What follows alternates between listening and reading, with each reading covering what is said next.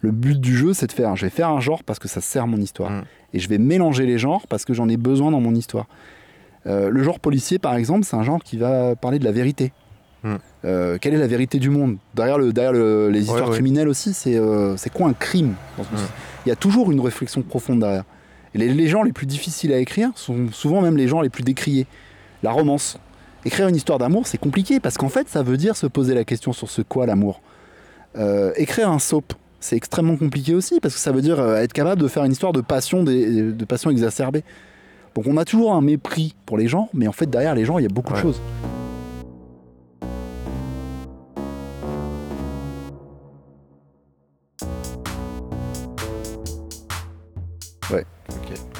Bonjour Nicolas Baudin. Bonjour.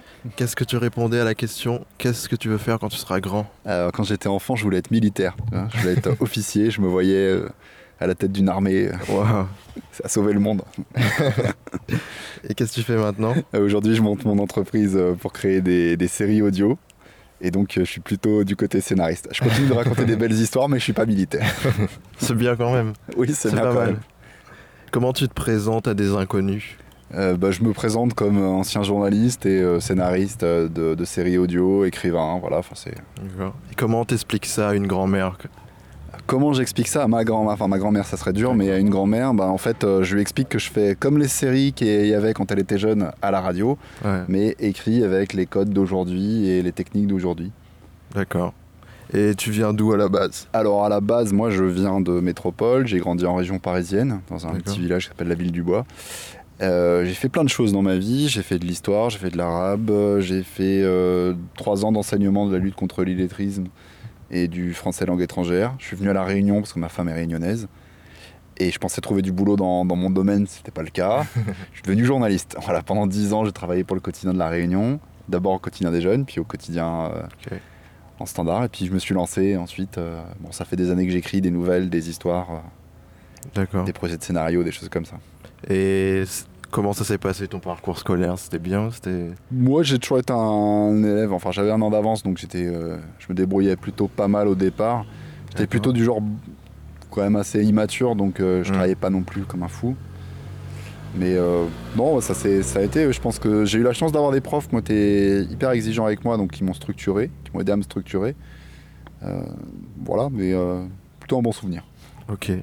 Un bon souvenir même sans travailler. Tu avais des notes. euh, J'étais à la moyenne, non, oui, non, enfin si, j'ai travaillé, c'est pas vrai, j'ai pas, pas, j'ai oui, pas- parce que t'es allé jusqu'au. euh, je suis allé en maîtrise, En Sorbonne et tout. À l'époque, ça s'appelle une maîtrise, donc c'est le bac plus 4, quoi. Euh, ensuite, bon, à, à mon époque, il n'y avait pas besoin d'avoir le bac plus 5 pour passer les concours. D'accord. Donc, euh, je suis parti sur une série de concours, euh, peut-être pas les bons, les affaires étrangères, choses comme ça. Ouais. Alors, j'ai un très très bon souvenir de mes profs de fac, où là, j'ai vraiment eu des, des enseignants euh, top niveau, particulièrement euh, dans- en arabe, où j'ai des gens vraiment euh, qui m'ont beaucoup aidé, quoi. Donc, qui étaient euh, hyper, hyper carrés, hyper structurants, donc c'est ça, c'est pas mal. Et puis, bah, côté écriture, je travaille beaucoup avec un, donc, par moi-même avec un, donc un, un concept, euh, c'est le- l'anatomie du scénario de John Truby. Ouais. C'est un livre. cours. C'est un, c'est un livre. C'est aussi des cours audio qu'il fait en ligne. Il est hyper intéressant. Il a vraiment un très Mm. très bon niveau. Euh, voilà, j'ai testé plusieurs méthodes et c'est celle, celle qui me convient le plus. Et puis bah, j'ai beaucoup échangé avec des auteurs, des écrivains qui sont des amis, qui me relisent Mm. aussi. Je fais un- on apprend beaucoup avec ses propres relecteurs déjà, c'est les premiers à... Et puis on apprend beaucoup avec le public. Là par exemple, on, on sort une série audio, donc hors 100, on a Mm. tous les retours qui reviennent. Et faut- euh, dans la masse des retours qu'on a, ça nous apprend énormément de choses. D'accord. Est-ce que tu avais déjà, tu t'écrivais déjà à l'époque de la fac et tout? J'écris ouais, j'écris depuis euh, le collège peut-être. J'avais fait plein d'essais de, de romans, de nouvelles. euh, j'ai fait subir ça à tous mes amis. J'ai fait des, des scénarios de BD, des scénarios de films, enfin plein de choses. Jamais, euh, jamais ça n'a abouti en fait. Je pense que ça Ouais. c'est une grosse erreur. Il faut essayer de faire aboutir assez vite ces textes, aller voir des éditeurs, aller, aller se casser la gueule en fait assez tôt et ça permet de ça permet plus vite de se- de s'améliorer, d'avancer et puis d'oublier certains projets aussi. C'est-à-dire qu'à un moment donné, euh, faut les faut les sortir de soi, faut plus les avoir quoi. Sinon ils traînent, ils traînent, ils traînent et puis ils se font jamais. Euh, moi, ce qui m'a aidé, c'est de faire un concours qui s'appelle Short Edition où j'ai proposé une nouvelle. Ouais. Euh, et j'ai fait campagne pour elle et tout. Elle a gagné ce concours et du coup, ça m'a là, ça m'a lancé. C'était en 2013. Je me suis dit, bah, Maintenant, c'est bon, je vais en vivre. Alors, je, je travaillais déjà dans l'écriture, puisque le journalisme, tu passes tes journées à écrire. Donc euh, voilà, le Ah, format. mais c'est pas le même. c'est pas le même style d'écriture, quoique. quoique c'est pas le même plaisir aussi, non? C'est pas la même chose, mais euh, il y a beaucoup de passerelles, il y a plein de points communs. D'accord. Par exemple, pour écrire hors sang, j'ai travaillé comme un journaliste. J'ai posé des questions à des médecins, à des infirmières, des pompiers. Enfin, je suis vraiment, je me suis beaucoup renseigné sur l'univers. Là, tout ce que j'avais appris dans le journalisme m'a servi. Et puis, bah, j'ai utilisé. Des fois, j'écris des faux articles de journaux ou des, des fausses émissions de radio. Quand t'étais petit, comment tu regardais les journaux et tout? Est-ce que tu te disais je vais être dans un journal non, pas du tout. J'aurais jamais, j'aurais, j'y ai jamais pensé. Euh, c'est deux ans avant de partir à la Réunion que je m'étais Mhm. dit tiens, un jour, j'essaierai bien. Euh, pour moi, c'était fermé. J'étais un peu euh, dans l'idée que bon, on est en France, donc si t'as pas fait la bonne formation, tu vas jamais rien faire. En fait, c'est pas vrai. Il suffit de tenter, suffit de tenter le coup, d'être au bon endroit. Alors là, c'est jamais, c'est jamais ce que t'attendais à la fin, mais c'est toujours une belle expérience. Quoi. Comment c'est quoi Ouais. Comment elle s'appelle ta boîte T'as monté une boîte Donc, s'appelle mon, mon entreprise s'appelle 8000 mondes. Hmm. Donc, c'est un, c'est un projet, on est plusieurs derrière. L'idée, c'est de, c'est de faire des séries audio, mais surtout de les, de les faire valider par le, le public, en fait, de créer une interaction. En fait, l'idée, c'est de rendre le plus libre possible les auteurs dans, dans ce qu'ils vont proposer, avec juste un format qui les contraint, pas, pas de contraintes éditoriales, Hmm. pas tu vas écrire telle histoire ou tel genre euh, obligatoirement. Tu fais ce que tu veux, c'est juste le format qui, est- qui t'a imposé. Et après, c'est le retour du public. C'est eux qui vont te dire, euh, voilà, bah, ils vont écouter les trois premières minutes. En trois minutes, si tu les as pas convaincus, je pense que ton histoire, tu peux t'arrêter là. L'information essentielle, c'est que tu es parti dans la mauvaise direction. D'accord. Si jamais ça marche, bah, tu continues et, euh, et- et l'idée c'est d'avoir un maximum de retours pour pouvoir voir en fait ce qu'on fait sur le, le public. C'est pas le public qui va écrire l'histoire, c'est toi qui l'écris, mais toi tu vois comment il réagit et donc du coup tu peux ajuster ton, ton travail.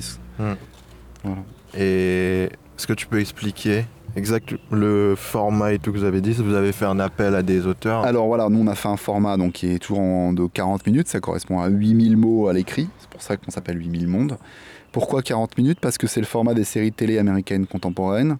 C'est un format purement empirique, mais pour moi c'est le meilleur format qui existe, qui permet de faire des histoires à la fois courtes, parce que 40 minutes c'est pas 2 heures, c'est pas 3 Ouais. heures, donc on perd pas de temps à, dans- à aller dans des, dans des détours ou des choses... euh, ou des, euh, comme on a tendance à faire en France par exemple. Quand on fait un scénario, même une série, on a tendance à... On fait. Ça devient une quotidienne, ça devient. Voilà, on fait des digressions, on, fait beaucoup, on perd beaucoup de temps. Là, on va à l'essentiel. Et l'autre avantage, c'est que c'est le niveau minimum dans lequel tu peux mettre plusieurs histoires. C'est-à-dire que tu passes en dessous, alors tu peux faire des sitcoms en 20 minutes, mais Ouais. tu mets deux histoires. On met pas- On met pas plus parce que euh, sinon, euh, au bout d'un moment, tu n'as plus la place pour les faire. 40 minutes, tu peux te permettre de mettre 3, 5 histoires et donc de faire quelque chose de très dense, Très construit, ou qui, euh, met une- enfin, qui oblige aussi l'auditeur ou le lecteur à être euh, en permanence euh, dans l'action, c'est-à-dire qu'il réfléchit quand il écoute, il n'est pas passif. C'est ce qui fait le succès des séries télé contemporaines. C'est-à-dire que le- tu regardes pas une série américaine en étant passif. En fait, tu es, constamment sollicité, tu combles les trous dans l'histoire parce qu'il y a plein d'ellipses et, euh, et tu vas tout le temps être en avance sur, le, sur ce qu'ils font. Et euh, tu m'avais dit que c'était une porte d'entrée, les séries audio. À terme, tu voudrais que faire quoi avec À terme, le but du jeu, c'est de, c'est, le- il y a un- c'est de, cas- c'est de libérer un peu l'écriture en France. Euh, on a un système qui est très sclérosant, très sclérosé. C'est de la faute de personne en gros. hein. C'est pas, je suis pas, je suis pas là pour faire le procès d'un tel ou un tel. C'est, globalement, c'est une évolution qui s'est faite sur plusieurs années. On pâtit à la fois de la révolution un peu des années 70 avec la politique de l'auteur, avec euh, le nouveau roman, etc. Où on a décrété que brusquement il n'y avait plus besoin d'histoire.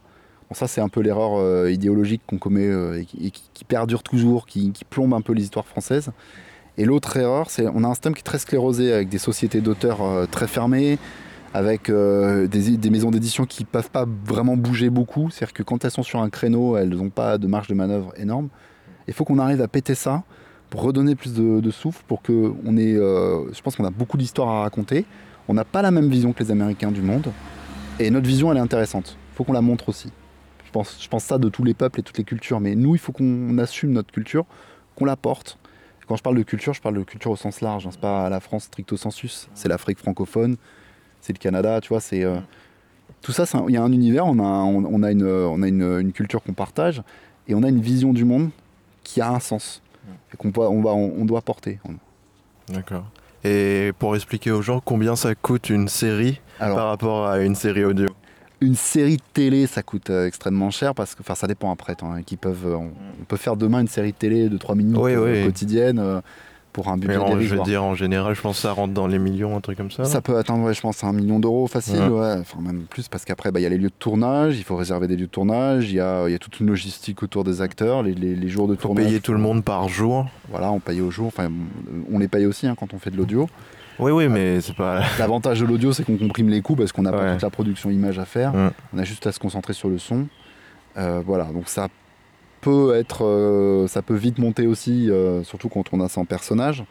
Mais sinon, ça, on peut rester dans des prix abordables pour une jeune entreprise qui démarre. C'est à peu près, je pense, 5 fois moins cher, 10 fois moins cher. Je suis incapable de te dire vraiment, mais je pense que oui, ça doit être dans ces ordres-là. Ouais. C'est de l'ordre de 5 à 10 fois moins cher. Euh, autre chose, c'est qu'on a testé le projet en étant purement à l'écrit. On a fait le test de la lecture numérique, mais on s'est planté, enfin, ou plutôt le marché n'existe pas, il est, il est très poussif. Donc du coup, Oui, bah, c'est un peu. Est-ce que tu penses qu'il y aura encore des journaux, des trucs papier de... Ah, les journaux papier, oui, je pense qu'il y en aura encore parce qu'ils ne répondent pas à la même euh, demande. Il y aura des livres papier encore parce que euh, il est très solide le livre papier en France, il est pas cher. Euh, justement, c'est un, c'est un super média, hein. c'est pas cher, tu peux le prêter à tout le monde. Euh, une fois que tu l'as acheté, tu le mets dans ta bibliothèque, ça décore. Enfin, il y a plein de choses, tu peux le relire. Euh, Hmm. La, la- la seule difficulté qu'il y a, c'est qu'il demande une industrie qui est considérable derrière. D'accord. L'industrie papier, la, distri- la distribution, la diffusion. Ce qui fait que entrer sur le, le marché de l'édition papier, c'est assez compliqué. Euh, comme t'es scénariste, je vais te poser des questions sur ton processus d'écriture Ok. de A à Z. Avant d'écrire, euh, comment tu trouves des idées, qu'est-ce qui t'inspire et tout Alors moi j'ai des carnets de notes en fait où je prends plein de, je note toujours mes idées, toutes les Hmm. idées que j'ai. euh, Sur papier toujours, t'as ah, jamais... Sur papier, ouais. Je passe, je commence toujours par mon- ma première phase de travail, elle est sur papier avec un crayon, des carnets. J'ai, euh, au fur et à mesure, je me suis mis une petite organisation. j'ai des carnets qui servent pour les premières idées, des carnets quand l'idée commence à structurer, c'est-à-dire que je sais que j'ai un, un potentiel série ou histoire. Et après, j'ai le dernier carnet avant, euh, avant la Bible, qui est euh, le moment où je structure euh, par chapitre. voilà. Je m'inspire de la méthode du, du bullet journal, en fait. Le bullet journal, c'est un, c'est une technique où tu vas prendre un cahier normal, tu vas numéroter les pages, tu vas créer des index, des agendas et tout ça, et tu vas le mettre à ta main. Je fais un peu pareil, mais ça, bon, ça c'est pour ma dernière phase d'écriture. C'est que là, je fais vraiment de la structuration. Je travaille beaucoup, d'abord en cherchant le, le plus largement possible une idée. Hmm. J'appelle ça le champ de tomates. Je plante un maximum de choses. Et ensuite, je vois les, je vois les, les- les choses qui m'intéressent. Et puis, bah, je laisse mûrir, je laisse pousser, je vois un petit peu dans quelle direction va l'histoire. Je sais, je fais des, des- j'écris Mm. des passages. euh, Oui, c'est ça, t'écris le maximum et après tu Voilà. recentres. et après, ce que je vais faire, c'est que je vais regarder. Je vais euh, travailler beaucoup avec la, bah, la- avec la méthode de Truby, c'est-à-dire le- travailler sur une prémisse. Mm. Vraiment essayer de résumer son histoire en une phrase, essayer de voir quel est le principe directeur qui est derrière. Se poser la question de savoir aussi ce qu'on raconte dans une histoire. Je me suis rendu compte Tu te poses cette question dès le début Dès le départ. Dès le départ. Parce qu'en fait, euh, on peut très vite raconter une histoire juste pour raconter une histoire et aller dans le vide. Et Oui, mais des fois on se surprend de... On voulait écrire quelque chose et Oui, on se rend compte qu'on a écrit quelque chose d'autre. Tout à fait. Mais c'est bien de se poser la question dès le départ. D'accord. Parce que dès le départ, en fait, même si tu changes de voie, bah, tu vas comprendre que tu vas dans une direction et tu vas, tu vas te poser la question. Et surtout, le plus important, c'est de se demander ce qu'on apporte soi-même à l'histoire qu'on est en train de créer. Le, risque, c'est d'être artificiel, en fait. Par exemple, euh, on va écrire une histoire, on se dit, tiens, euh, tel sujet, c'est sympa, euh, je vais pas de l'amitié ou je sais pas quoi, enfin, un truc hyper, hyper générique. Non, c'est pas bon. faut être très précis, il faut se demander de quoi j'ai envie de parler, vraiment, et pourquoi j'ai eu cette idée-là, et qu'est-ce qu'il y a derrière cette idée. Alors, Truby te donne des techniques pour ça. Il te dit, voilà, enfin, il te fait faire des listes, il te fait euh, tr- travailler un maximum, aller euh, rayonner autour de ton histoire le plus possible. Surtout pas aller dans la première idée que tu as eue pour, euh, pour t'enfermer. Et donc au début, tu sais qu'est-ce qu'il faut écrire, qu'est-ce qu'il faut pas écrire, c'est-à-dire? Non, je sais, juste au départ, je me limite pas, je, je vais dans toutes les directions, je cherche partout ce que je peux écrire. Oui, mais par exemple, si tu as une idée de film, tu vas l'écrire quand même ou bien Je vais euh, faire des, des scènes, parce qu'en fait, t'as jamais une idée de film en entier, t'as toujours Ouais, des, ouais. des- des morceaux qui arrivent. Non, mais tu penses pas au format quand t'écris. Euh, je, je sais plus ou moins, mais euh, je me laisse quand même la possibilité. euh, après, le format, c'est vraiment du détail, tu l'adaptes Ouais. à la fin. Quand, tu commences à avoir ton histoire, c'est là où tu te dis, ouais, alors, est-ce que je vais l'écrire en 40 minutes, 12 épisodes, ou est-ce que je vais faire un. c'est intéressant, des fois il y a des bonnes idées, ça fait juste une bonne nouvelle. Une bonne nouvelle, bah voilà, c'est 2000 mots et très bien, pas besoin de plus quoi. D'accord. Et quand tu as commencé à écrire Orsan, c'était un truc comme ça? C'était, Tu savais pas au début? je, je savais que j'allais vers. euh, alors pour Orsan, j'ai fait euh, toute une phase de recherche du sujet que j'avais envie d'écrire. J'avais plein d'idées, je les ai toutes posées, j'ai toutes cherché jusqu'à en dégager une dizaine à peu près qui me, qui me semblaient intéressantes. Et après, bah voilà, je suis allé de- du, du plus large vers le plus restreint. Et euh, oui, j'avais cette idée d'une série médicale. D'accord. Tu savais que c'était audio? Tu savais pas? Alors au départ, euh, quand, Parce on, que c'est une autre écriture. quand euh, on fait 8000 mondes, on est entre les deux. C'est-à-dire qu'on part d'abord sur l'idée qu'on fait des romans écrits, des romans feuilletons en fait. Et on passe, de- je vais participer au Startup Weekend en 2014, c'est Mm. ça qui a lancé le projet. Mm. Là, je rencontre donc un sound designer qui s'appelle Christophe Cressence qui rentre dans Est-ce l'équipe. qu'on peut expliquer Startup Weekend en- Alors le Startup Weekend, c'est euh, une journée un peu, enfin c'est un week-end un peu spécial où tu arrives, tu payes un euro, euh, Mm. t'es nourri, logé, enfin pas logé, mais t'es nourri pendant le week-end. Euh, euh, t'as 120 personnes qui sont là, des gens avec plein d'idées dans tous les sens. Et l'idée c'est, euh, tu proposes ton, ton projet, si ça passe, tu dois le, soit, t'as 54 heures pour en faire une idée Mm. plus précise en 5 minutes. Mais c'est avec des inconnus, c'est-à-dire tu as monté une startup avec des inconnus. Avec des inconnus ou avec des copains, parce que tu viens jamais tout seul dans ce genre de projet. Et euh, c'est un moyen de rencontrer des, des nouvelles compétences. Donc moi j'avais rencontré là-bas Christophe, sound designer, et c'est lui en fait, par sa présence, qui nous a amené à, à tester l'audio. Mais quand on a créé Orsan, euh, j'avoue dans ma tête j'avais plutôt l'idée d'un roman feuilleton. Et la série audio est venue au fur et à mesure parce qu'on a fait un crowdfunding, on s'est dit tiens bah, on va y aller, on va tester le coup. La série audio, elle pouvait être en version livre audio, elle pouvait être en version euh, plusieurs voix. On a testé les plusieurs voix. Et euh, effectivement, c'est pas la même écriture. Ça, euh, on l'a- C'est très descriptif en audio, tu dois dire pas, ce qui se pas forcément. En fait, c'est assez libre l'audio. Tu peux faire ce que tu veux. Tu peux aller Ouais, vraiment ouais. vers le côté littéraire, comme on a fait, ou tu peux aller vraiment vers le côté euh, plus théâtre radiophonique. Mm. Mais quand tu, quand tu l'écrivais, est-ce que tu pensais au bruitage et tout? Parce que Orsan, c'est Non. disponible sur SoundCloud, je Alors crois. sur SoundCloud, on peut écouter le premier épisode. Ensuite, il y a la- la- les 12 épisodes qui, en lien. qui sont en vente euh, donc sur notre Mm. site. Euh, quand je l'ai écrit au départ, j'avais pas forcément les, les ambiances dans la tête au sens sonore, Mm. mais j'avais l'ambiance de l'histoire. Donc euh, c'était déjà derrière. Quoi. On n'a pas eu trop de mal là-dessus. C'est pas ce qui nous a posé le plus de problèmes. Ce qui a posé problème, c'était plutôt d'avoir les deux écritures en même temps, c'est-à-dire de devoir faire un truc qui va se lire et un truc qui va s'entendre.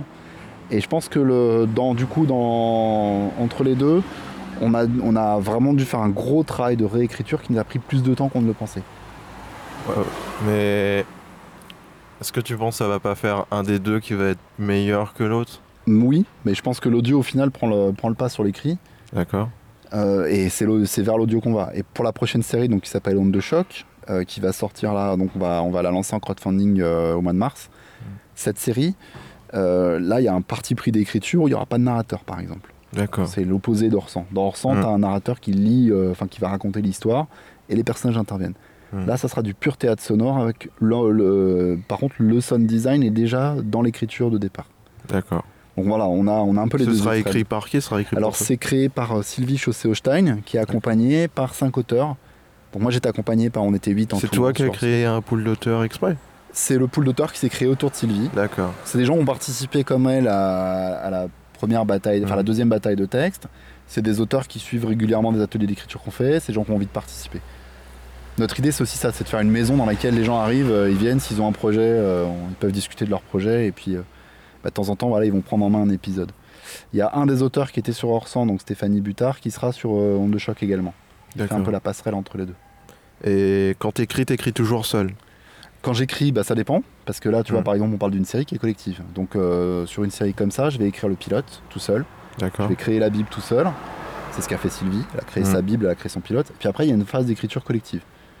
Donc, euh, nous, en- sur Orsan, on, a- on avait des auteurs en métropole et des auteurs à La Réunion. Donc, on a travaillé beaucoup par Skype et des choses comme ça. Là, tous ces auteurs sont à La Réunion. Donc, ils ont pu faire des réunions de travail, d'écriture collective Mhm. en groupe.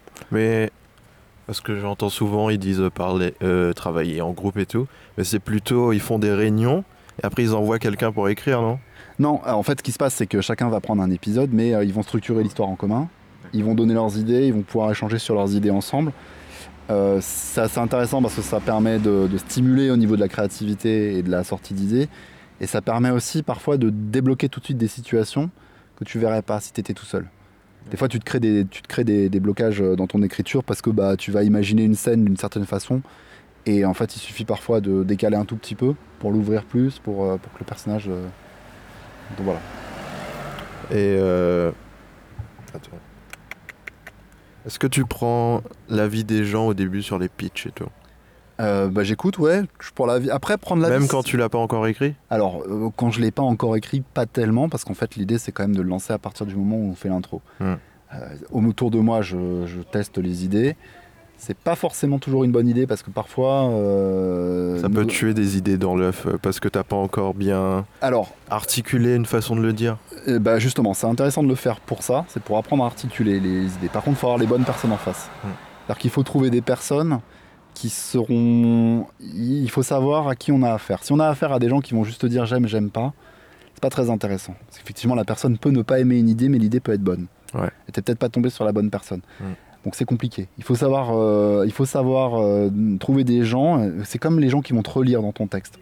Il faut trouver les gens qui vont bien te relire, qui vont, euh, qui vont être intransigeants sur un certain nombre de, de choses comme la structure, les fautes évidemment, ou les, ou les choses, et qui vont te laisser une souplesse, qui vont pas essayer de réécrire ton histoire à ta place, qui vont, euh, ou qui vont pas non plus te flatter. C'est-à-dire qu'il faut, euh, ça c'est le, le gros problème des débutants, c'est qu'on a tendance à chercher des gens qui vont, euh, on a besoin de gens qui nous répondent et on cherche un peu l'approbation de nos proches. Mm. On se dit, au départ, on a besoin d'être encouragé. Donc il faut des gens qui nous encouragent, mais il faut aussi des gens qui nous disent attends là, attends, ton scénar, t'as une bonne idée, mais là c'est pas comme ça que tu vas la réussir. Alors c'est encore mieux quand t'as des gens en face de toi qui sont capables de te débloquer, c'est-à-dire te dire là attention là tu vas tu bloques là-dessus parce que tu vois si tu fais ça là, si tu le Mm. tu changes tel personnage ou si tu le tu le font prends des propositions en fait. qui te font de- ouais, des propositions ou qui t'indiquent les endroits où ça bloque en fait, les mécaniques de, de blocage ou qui disent bah là en fait toi t'as une histoire qui se balade elle est en trop, c'est un goût- moi j'appelle ça les gourmands. Un peu, tu- toujours pour revenir aux tomates, c'est dans la tomate t'as euh, t'as deux branches qui poussent, t'en as une au milieu qui sert à rien, qui est en fait une autre tomate. Il faut l'enlever. Si, si tu l'enlèves pas, ta tomate, elle va pas se développer, tu vas avoir des belles tomates. Mais là, c'est un peu dans une histoire, c'est pareil. C'est souvent les bonnes idées que tu as à l'intérieur d'une histoire qui vont tuer l'histoire, que tu en as trop. Et, euh, et apprendre à enlever les gourmands, c'est euh, hyper intéressant. Mm. Donc, euh, oui, parler de son pitch d'histoire, c'est pas mal, mais faut pas avec tout le monde, pas n'importe comment. faut vraiment choisir. Choisir des gens suffisamment ouverts pour te dire, ouais, c'est bien. Un peu plus le micro vers Ouais, il faut, il faut vraiment choisir des gens qui vont, qui vont t'aider, qui vont t'épauler, qui vont être aussi intransigeants, qui vont pas te flatter, qui vont pas te dire oui, il est génial ton pitch. Il faut, Mhm. faut des gens qui, qui peuvent te dire bah là, mais euh, ouais, ton idée elle est cool, mais euh, il y a 10 personnes qui l'ont faite, euh, commence par regarder ce Mhm. qu'ils ont fait eux. Peut-être qu'il faut que tu réfléchisses plus à ce que toi t'amènes de nouveau. D'accord. Et euh, comment tu restes Parce que hors 100, ça faisait c'est du 40 minutes, ça faisait combien de pages à peu près? Alors euh, à l'écrit, ça faisait 40 une quarantaine de pages. D'accord. Et comment on reste motivé sur 40 pages? Euh, alors là, c'est justement l'intérêt, c'est qu'il faut pas commencer par penser en page. Il faut... Les mots, c'est un but, mais euh, il faut vraiment penser en structure et en scénar. Mhm. Mais comment tu fais par exemple quand tu as autant de pages Si tu changes quelque chose, faut que tu retournes tout au début, faut tout relire. Et ça devient Euh, vite. c'est pour ça euh, qu'il faut travailler par étapes. C'est-à-dire qu'il faut commencer par faire le squelette de son histoire. Euh, moi, je travaille toujours en faisant un premier jet dont je sais que ça va être de la merde. Ouais, ouais. C'est, un peu mon leitmotiv. Les, euh, les- enfin, les autres auteurs de 8000 mondes finissent par dire euh, jet, c'est de la merde. On le sait. Il y a, il y a une- il y a- il y a des phases comme ça d'aller-retour. Il y a des phases où tu vas jeter tes idées. Il y a des phases où tu vas écrire une première fois. Ça va être une souffrance abominable. Hmm. Tu sais que c'est de la merde. Tu sais que c'est très mauvais, mais tu en as besoin parce que c'est là que tu sors les, D'accord. tu sors les clichés, tu sors euh, les Et mauvaises le- idées et les bonnes. Le squelette, quand tu le fais, tu le fixes et tu le bouges plus jamais. Euh, si justement tu fais des allers-retours, c'est-à-dire que tu fais un squelette, tu fais un premier jet, tu refais un squelette, tu refais un deuxième Quand tu jet. fais le squelette, c'est-à-dire tu fais. Le squelette, c'est quelques pages. C'est euh, une phrase par scène. D'accord, ouais, ouais, ouais, je vois. C'est une phrase par scène. Tu... Alors moi, je- comme j'utilise Truby, je vérifie que j'ai bien les clés de l'histoire Mm. dedans. Enfin, je vérifie que j'ai tout ça. Je regarde combien j'ai de trucs. Bon, après voilà, je suis pas, j'estime pas qu'Orsan c'est euh, la, la plus belle œuvre qui soit et euh, je sois le meilleur Non, mais c'est quand même euh, du C'est 40 juste- minutes. C'est pas- 40 minutes. C'est pas si dur que ça en fait. hein, 40 minutes, ça vient vite. Si on a une bonne histoire, si on a. euh, si Tu avais des- déjà écrit un truc aussi long avant? Oui, j'avais déjà fait des essais. C'est comme ça que je suis venu à ce format aussi de 8000 mots. C'est à force de faire des essais d'histoire et de, de voir. Moi, j'avais plutôt le problème inverse en fait. J'avais plutôt Ah, de structure. trop de. J'avais trop d'idées, j'avais plutôt un problème de structure. Mais après, je pense que pour les personnes qui manquent justement de, qui manquent de, de contenu, quand tu dis c'est dur de faire 40 minutes, c'est souvent Mm. que tu manques de contenu. C'est-à-dire que la phase de recherche au départ, elle était trop fermée. On est parti, par exemple, sur le premier personnage qui venait à l'esprit. Souvent, le premier personnage qui vient à l'esprit, c'est celui que tu as déjà vu, en fait. Et du coup, tu es déjà un peu enfermé dans quelque chose qui existe déjà. Hmm. Et la bonne idée, faut la laisser, pour la laisser venir, faut euh, faire toutes ces phases de. premières phases d'écriture où, euh, où tu laisses un peu tout sortir de toi. Et euh, Oui, mais parce que je disais par rapport à. T'as des épisodes de 40 minutes, c'est pas juste 40 minutes, t'as. ouais, ouais, c'est 12 4, 5 épisodes. Oui, voilà, 12 Mais, euh, épisodes mais, de euh, 40 je- minutes. dans ma tête, je partais sur une série beaucoup plus longue. D'accord. Ça a même été, une, euh, ça a été l'inverse. quoi. Il a, fallu la, il a fallu la finir parce qu'on s'est dit, bon, c'est la première, allez. euh, ça sert, à rien de, ça sert à rien de partir sur une saison de, de 48 épisodes, personne ne nous suivra sur 48. Donc on va, on va partir sur 12, on va essayer de faire le mieux possible 12 épisodes et, euh, et, et- et ça va aller. Et l'autre avantage, c'est qu'on est, je suis pas tout seul. Donc il y a, on est 8. Hmm. Ça veut dire que sur l'épisode 2, c'est Joël Brett qui est là. On a beaucoup travaillé à deux et à deux, on va vachement plus vite pour trouver des Ouais. idées. Euh, Sonia Sarah qui a écrit le troisième, enfin voilà, Justine Vinet qui a écrit le cinquième. D'accord. On interagit. Et puis après, bah, tu as les autres qui, qui arrivent aussi. Oui, c'est comme, vont, euh, euh, comme les Américains, c'est-à-dire euh, vous arrivez dans la salle avec euh, un texte, on donne des pitchs, on dit, on corrige des trucs, après on renvoie chez soi et on revient, c'est des allers-retours. C'est des allers-retours, c'est un travail Ouais. d'écriture commune, collective. Ouais. C'est hyper intéressant. Et surtout, Mais comment comment t'as fait pour réussir à parce que ça se fait pas trop. euh, J'ai l'impression en métropole c'est pas trop ça non? Ben, là, ça se fait avec des gens qui ont eu envie de tester le concept, Oui, qui, voilà. ont, qui ont essayé, qui, sont, euh, qui ont fait preuve d'une. euh. D'abord de courage, puis parce que Mm. bah, il faut, il faut, Parce faut que ça prend tout ça prend beaucoup de temps. hein. Ça prend du temps. De faire des réunions, on a l'impression que ça avance pas et tout des fois. Bah là, nous, on avait plutôt des réunions trop courtes, mais euh, on a beaucoup travaillé en individuel à deux à deux. On a beaucoup travaillé. euh, je pense que ça a été une grosse expérience. Parce que Et- j'ai essayé d'organiser un truc comme ça et au bout de, de la troisième séance, tout le monde n'avait plus envie quoi. Ouais, alors c'est dur en fait, c'est- mais euh, c'est le dosage en fait. Il faut être à la fois directif. Faut guider Mm. les gens pour leur donner un cadre et leur dire bah voilà, là, là, c'est l'étape, on fait un plan, là c'est l'étape, on fait le premier jet, le premier jet. Ça va être de la merde, je te le dis tout de suite, ne t'inquiète pas. Si tu souffres et que tu, enfin voilà, il y a des il y a des trucs comme ça où je balisais le terrain. Et après, par contre, sur tout ce qui était idée, histoire, etc., on discutait beaucoup. Euh, et je partais du principe que, euh, enfin, j'ai pas raison d'emblée et euh, ils ont pas tort d'emblée. Par contre, une idée elle mérite d'être toujours discutée, euh, pensée, mise de côté. Parfois, euh, parfois la bonne idée on l'a eue, puis on la met de côté, puis on la reprend.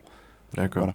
Ce qui est intéressant, c'est que quand on s'intéresse au travail sur la structure et quand on commence par la structure et quand on commence à essayer de faire une histoire organique comme, fait, euh, comme on fait avec Truby, c'est vachement plus facile. T'as plus le problème de l'épisode du milieu. euh, Mm. Il y a une erreur très fréquente chez les scénaristes, c'est cette histoire de l'acte 3. Enfin, des, actes- des, des histoires en trois actes. Tu fais le 1, tu fais le 2. Alors on te dit, ouais, il y a un début, il y a un milieu et une fin. Déjà, ça t'aide pas pour créer une histoire. Et généralement, la plupart du temps, c'est au milieu que tu as un problème. Parce que le début de l'histoire, tu l'as toujours plus ou moins, ton, ton amorce. Et puis la fin, tu as plus ou moins une idée d'où tu vas. Mais euh, le milieu, tu arrives avec un espèce de truc où tu sais pas quoi. Et c'est là où tu te retrouves à te délayer, à souffrir, parce que tu n'arrives pas à bien partir. Et moi j'ai remarqué, souvent je fais, il m'arrive d'écrire des histoires, je commence et j'ai les 2000, 2000 premiers mots. Ça, j'ai un quart de l'histoire qui vient assez facilement, Hmm. puis je bloque. En fait j'ai bloqué parce que je suis parti dans la mauvaise direction. D'accord. Et donc je reviens en arrière, je, re- re- re- je recasse tout, je refais ma structure. Et ensuite là tu vois, tu commences à aboutir vers, en essai-erreur comme ça, vers quelque chose où là tu as, ta Je structure. pense que c'est- en France beaucoup que c'est en trois actes, non? C'est par rapport Non, au non, c'est, théâtre. euh, euh, c'est par rapport au théâtre classique, mais c'est, global. moi j'ai appris euh, avec la boucle narrative, c'est 6 je crois. Ah, ça c'est la boucle de Campbell. Ouais, je sais pas. Ouais, la- la- la- la- ça c'est. Alors Campbell, lui, c'est un, c'est un travail qui est très intéressant, mais c'est uniquement pour un genre particulier qui s'appelle le mythe. Alors qu'il y a un genre transversal, c'est en gros, tu veux faire un blockbuster, tu Hmm. dois connaître ce Oui, style-là. voilà. C'est le. C'est la boucle. euh, c'est euh, voilà, tu retrouves euh, Frodon, euh, Harry Potter ou, euh, ou Luke Skywalker Voilà. passe par ces étapes-là. Bon, c'est intéressant pour un genre particulier. C'est pareil, c'est pareil pour le policier. Tu peux très bien dire voilà, il y a un ordre dans lequel on arrive. Ouais, évidemment, les meilleurs auteurs, c'est ceux qui vont prendre la boucle et qui vont la twister, qui vont Ouais, arriver ouais. à changer l'élément. bah, euh, C'est avec euh, Dan Harmon que j'ai appris ça. Ouais. Non, En fait, il a, relu, il a relu tous les trucs euh, chiants là qui durent 10 000 pages et il en a fait une version en il a 3 fait une pages. version de 3 pages, ouais. Ouais. Euh, Truby, lui, c'est une autre approche. C'est euh, c'est une approche qui est, qui est assez intéressante parce qu'il t'oblige à réfléchir sur toi-même. Il t'oblige à repenser ton histoire par rapport à ce que tu veux dire et à plusieurs niveaux. Il y a l'histoire que tu racontes, mais il y a ce, que, ce qui est sous la surface. Enfin voilà, il t'oblige à travailler par strat et c'est euh, c'est pas mal. Et de partir vraiment de la structure. De, et tu peux partir dans n'importe quelle structure. C'est tu peux faire du mythe, mais tu peux faire de, tu peux mélanger aussi des, des gens. Oui, oui, c'est des, en fait, c'est des, c'est que des guides. Une fois, si t'en as pas besoin, t'as pas à te raccrocher dessus, je pense. Non, voilà, c'est ça, si t'en as Ouais. pas besoin. Par contre, si, je pense que c'est intéressant de le connaître, c'est intéressant de les Mm. lire. D'ailleurs, c'est pour un scénariste, il faut connaître un peu ce qui se fait. Pour moi, l'intérêt de Truby, euh, le gros intérêt de Truby, c'est euh, il est, euh, il te pose les bonnes questions. Mm. Il t'oblige à poser les bonnes questions. et il t'oblige à mettre les bons repères. Et en te disant, l'histoire, c'est pas 1, 2, 3, c'est 7 éléments minimum que Mm. tu dois avoir. Si tu les as pas, t'as pas une histoire. Et ensuite, euh, 22 étapes, c'est-à-dire qu'en gros, tu, une sorte de boîte à outils dans laquelle tu vas puiser des choses qui viendront étoffer ton histoire en fonction de ce que tu veux faire. D'accord. Et. Et après, une fois que, que tu arrives à la fin, que c'est quoi C'est quoi l'étape à la fin, la dernière étape? Comment tu sais que tu as fini? Bah, moi, je, une fois que tu as quelque chose qui tient à peu près la route, c'est le moment de la relecture qui est important. D'accord. Euh, je sais pas exactement quand est-ce que tu as fini une histoire. En général, tu le sens dans un épisode. Hmm. Euh, si tu as besoin de revenir encore 15 fois sur le truc, c'est qu'il y a un problème au départ. Hmm. C'est que ton histoire, elle est bancale. C'est que tu as un gourmand qui traîne que tu pas vu. D'accord. Et, que, et qui a bouffé une partie de l'histoire. Et... Alors parfois, tu as des histoires qui passent avec un gourmand. hein. Si tu t'en laisses traîner forcément au début, c'est c'est plus compliqué. Faut être Et est-ce que. Je pense, on dit souvent, faut pas hésiter à jeter des trucs. Ah oui, oui, mieux alors, faire euh, plus court que. C'est c'est clair, c'est clair. Il faut du gras, il faut du gras. Euh, je crois que c'est. euh, euh, comment il s'appelle? Euh, Ça y est, j'ai oublié son nom. Ça, le- l'auteur de ça, Ah, euh, Stephen King. Stephen King, qui explique que lui, il laisse toujours 10% de gras dans ce qu'il écrit parce qu'il va couper. Hmm. Effectivement, il y a une phase où il faut couper, la dernière phase. Et puis ensuite, il y a, voilà, il faut, euh, il y a une, une phase qui est importante, c'est la phase de la relecture. Ça, ça- et là, c'est important de trouver les bonnes personnes parce que euh, il faut des, des relecteurs de compétition. Il faut, euh, c'est dur hein, de- d'avoir Ouais. des gens qui, qui te critiquent. Euh, c'est tes premiers supporters, donc faut jamais oublier qu'en fait, s'ils sont en train de faire ça, c'est parce qu'ils veulent que le projet aboutisse. Et, euh, et c'est compliqué de recevoir des fois les, les, les, les- da- enfin, on a beau se dire on n'a pas d'ego, que machin bidule, c'est compliqué. En revanche, il faut être euh, dans un état d'esprit qui est suffisamment agile pour accepter la remarque, la critique. la critique, et en même temps suffisamment construit pour l'utiliser à bon escient. Faut pas forcément toujours écouter ce qu'on Faut te pas dit. se laisser faire quand même. euh, Voilà, c'est-à-dire qu'il y a un, un espèce d'équilibre entre Mm. quelqu'un va te dire quelque chose, c'est peut-être pas une bonne idée. Donc faut être capable de le voir, c'est pas une bonne Et idée. comment tu comment arrives à déterminer qui sera bon pour ton histoire ou qui sera.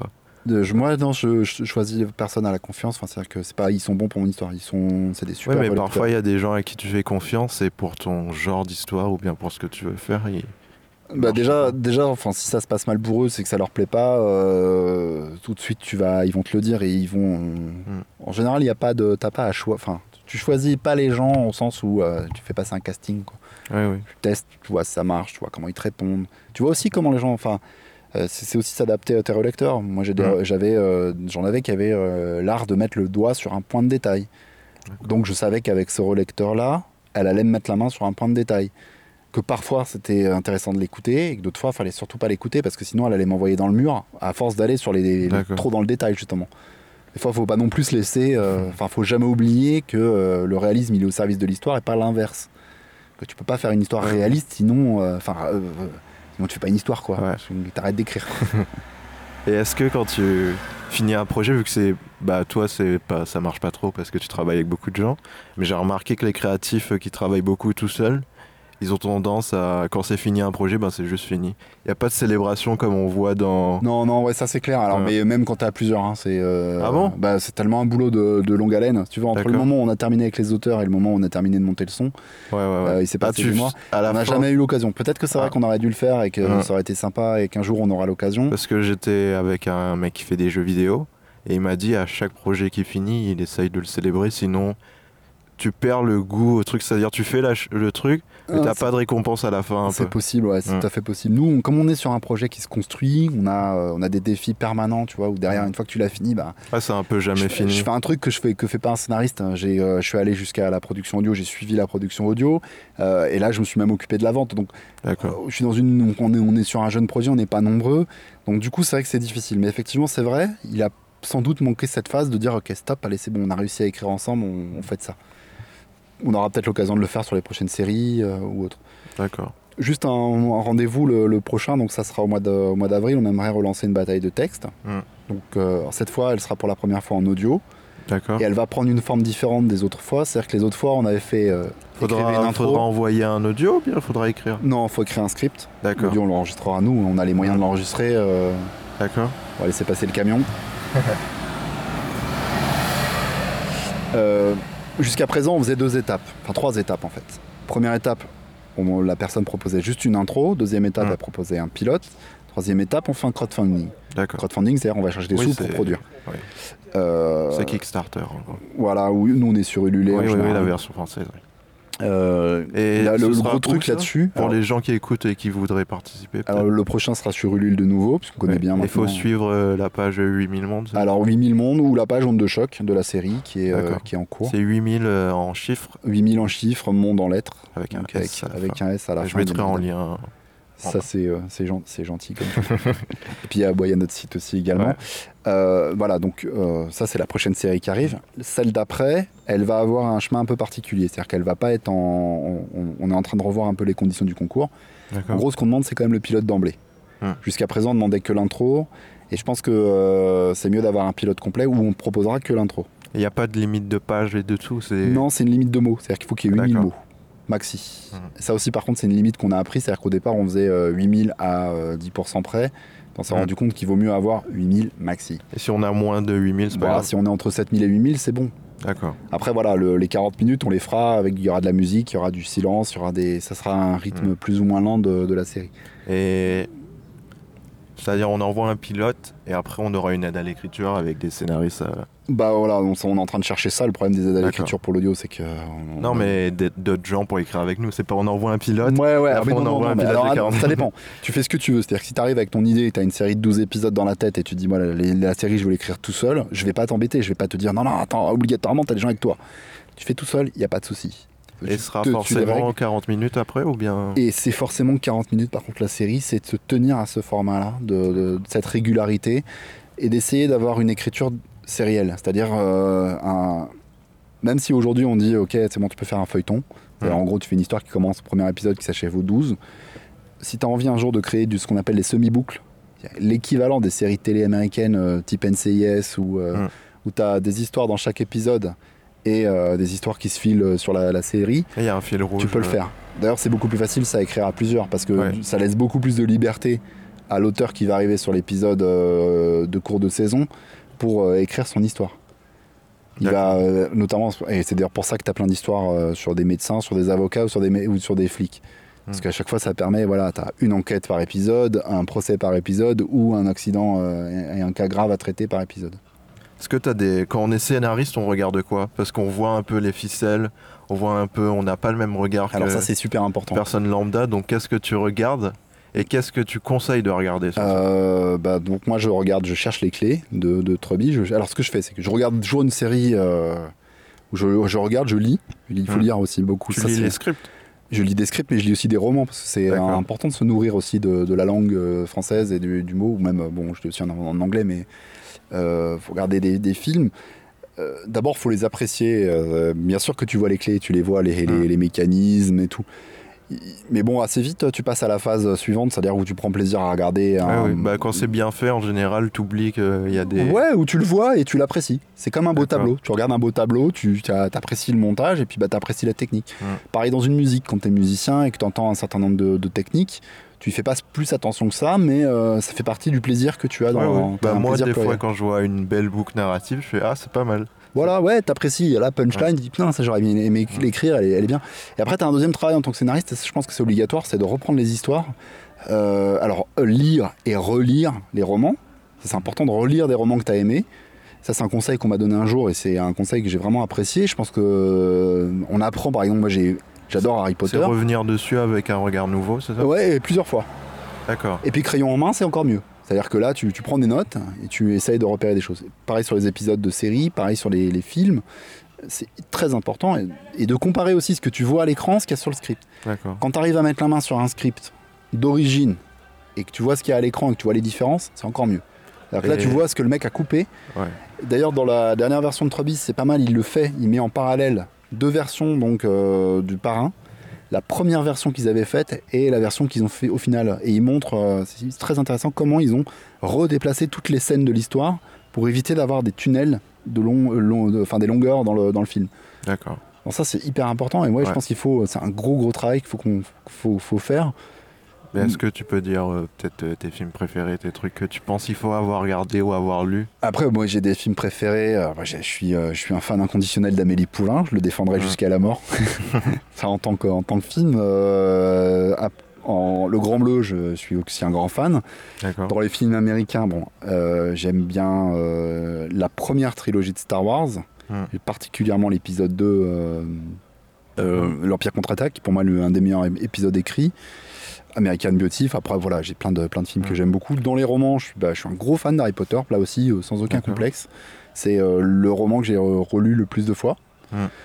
Euh, bon, ap- ouais, j'aime des choses assez variées aussi, comme Le Grand Maulne, que j'ai aussi également beaucoup que, relu. Quand, comme tu as dit, quand faut relire, relire, relire, est-ce que tu perds pas un peu le plaisir Au contraire. au bout d'un moment? Ah bon? ah ouais, non, mais il y a des œuvres, au contraire, c'est. euh, ça devient. euh, non, ça devient une drogue. J'ai Ah bon une nièce là, qui cette année a décidé de ne pas relire Harry Potter et elle le relit tous les ans. Elle dit cette année je vais pas le relire, comme ça je me laisserai l'année l'année prochaine un peu oublier des choses. Mais Ah non, tu. tu... t'as l'impression que. J'ai l'impression qu'il y a certaines œuvres qui sont pas écrites pour euh, être relues. C'est basé sur la Ouais, surprise. beaucoup. oui, oui, par exemple, Usual Suspect, je pense qu'il faut le voir qu'une fois. Ouais, Parce qu'après, voilà. plus tu le revois, plus en fait tu. Oui, tu connais les blagues. En fait, ça t'a surpris sur le moment. La première fois ça t'a, et puis la deuxième fois tu vois que c'est Ouais. artificiel. Donc euh, la première fois c'est bien, Mais ça veut fois pas dire que c'est mauvais, c'est juste que Non, c'est mais c'est très c'est artificiel. basé Alors, sur la surprise. En revanche, tu as des œuvres euh, où tu vois des degrés de lecture au fur et à mesure où tu la relis. C'est le cas d'Harry Potter. Parce que Harry Potter, c'est quand même une œuvre pour enfants à la, à la base. Mm. Alors le premier est très enfantin, mais le dernier, euh, il est adulte et euh, là, il y a des références euh, au 15e degré qui, sont, qui sont incroyables. Non, non, ouais, c'est... moi je pense qu'une œuvre, si, euh, faut pas hésiter à la relire. Si on... Il y a des œuvres qu'on n'aimera pas une deuxième fois. Ouais. Bah, c'est un peu. C'est bon, bah, c'est comme ça. Ouais. euh, Il y a des œuvres qu'on n'aimera pas une première fois et parfois Ouais, il y a plein de trucs que je j'ai pas envie de revoir parce que je sais que je vais pas avoir le même, euh, le même le regard. ressenti. Ouais. Mais ça marche aussi dans l'autre sens. Ça marche aussi de te dire à un moment donné, t'as pas aimé une œuvre parce que Ouais. t'étais pas dans les bonnes conditions, t'avais pas la maturité pour la comprendre. Voilà. Mm. C'est- Il y a Et même des œuvres que j'ai découvertes en connaissant le scénario. Oui, bah parfois c'est surprenant quand tu vois le scénario, tu te dis ils vont faire ça comme ça, Ouais. et au final non. Oui, voilà, t'as une surprise, t'as un effet. euh, je connais des gens qui, par exemple, sont des amateurs de, de romans policiers ou d'histoires policières qui commencent par lire la fin. D'accord. Ils s'en foutent de savoir le nom du, du meurtrier dès le départ. Euh, ce qui Mm. compte, c'est euh, ils apprécient la mécanique de l'histoire. Donc, euh, Et en comme en série audio, est-ce que tu as des références? Alors série audio, il y en a très très peu en ce moment. Il y a, une, il y a un essai sur Canal Plus euh, de séries qui a été faite. Il y a quelques séries sur France Culture. A les séries anciennes. Le problème des séries anciennes, c'est que pour les trouver, c'est compliqué. Ouais. Il y a, y a plein de trucs qui étaient en série audio, j'ai vu, j'ai regardé un peu, il y avait Doctor Who, il y a Hitchhiker, Guide donc to the Galaxy, donc ce sont des. des- il y a des- Superman, il y a plein de- À l'époque, c'était apparemment c'était un format qui. Ah, mais en fait, c'est le format qui a donné naissance aux séries télé.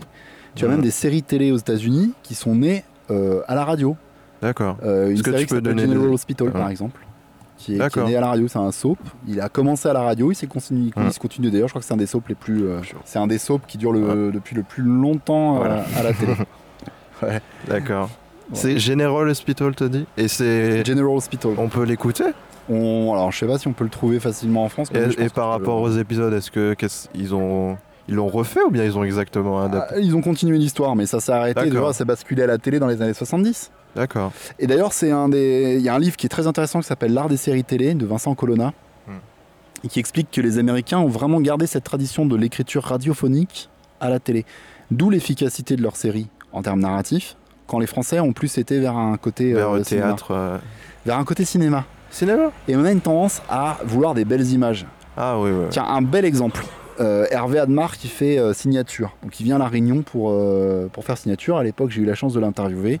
D'accord. Et il m'expliquait qu'il filmait en 16 mm.